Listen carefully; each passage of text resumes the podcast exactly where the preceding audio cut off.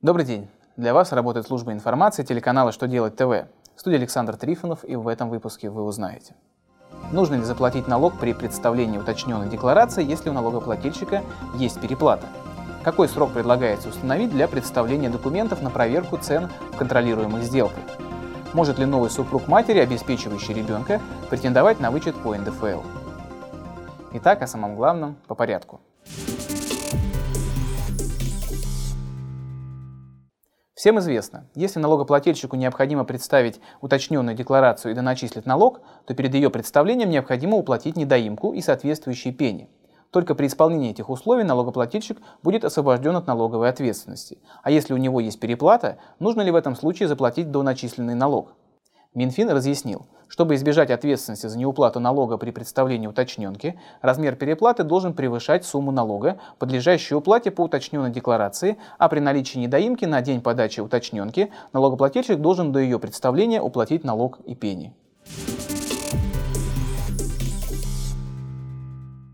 Минфин разработал проект закона, увеличивающий срок представления документов для проверки цен в контролируемых сделках до 30 дней. Сейчас участнику сделки дается 5 дней, чтобы представить налоговикам документы для проверки цен. При этом у контролирующих органов есть возможность предоставить для этого дополнительное время. Согласно проекту Минфина, участникам сделки будет отводиться на представление документов 30 дней без возможности предоставить дополнительное время. Такие правила уже действуют на представление документации о контролируемых сделках.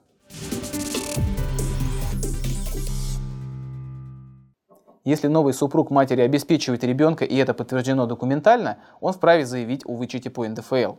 Минфин напомнил, что на детский вычет по НДФЛ может претендовать родитель, супруг родителя или усыновитель, обеспечивающий ребенка, не достигшего 18-летнего возраста, или студента-очника до 24 лет.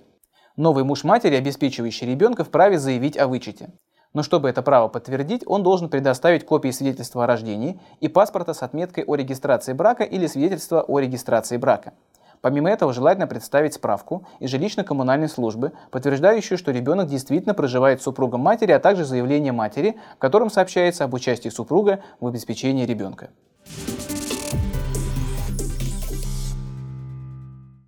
На этом у меня вся информация. Благодарю вас за внимание и до новых встреч.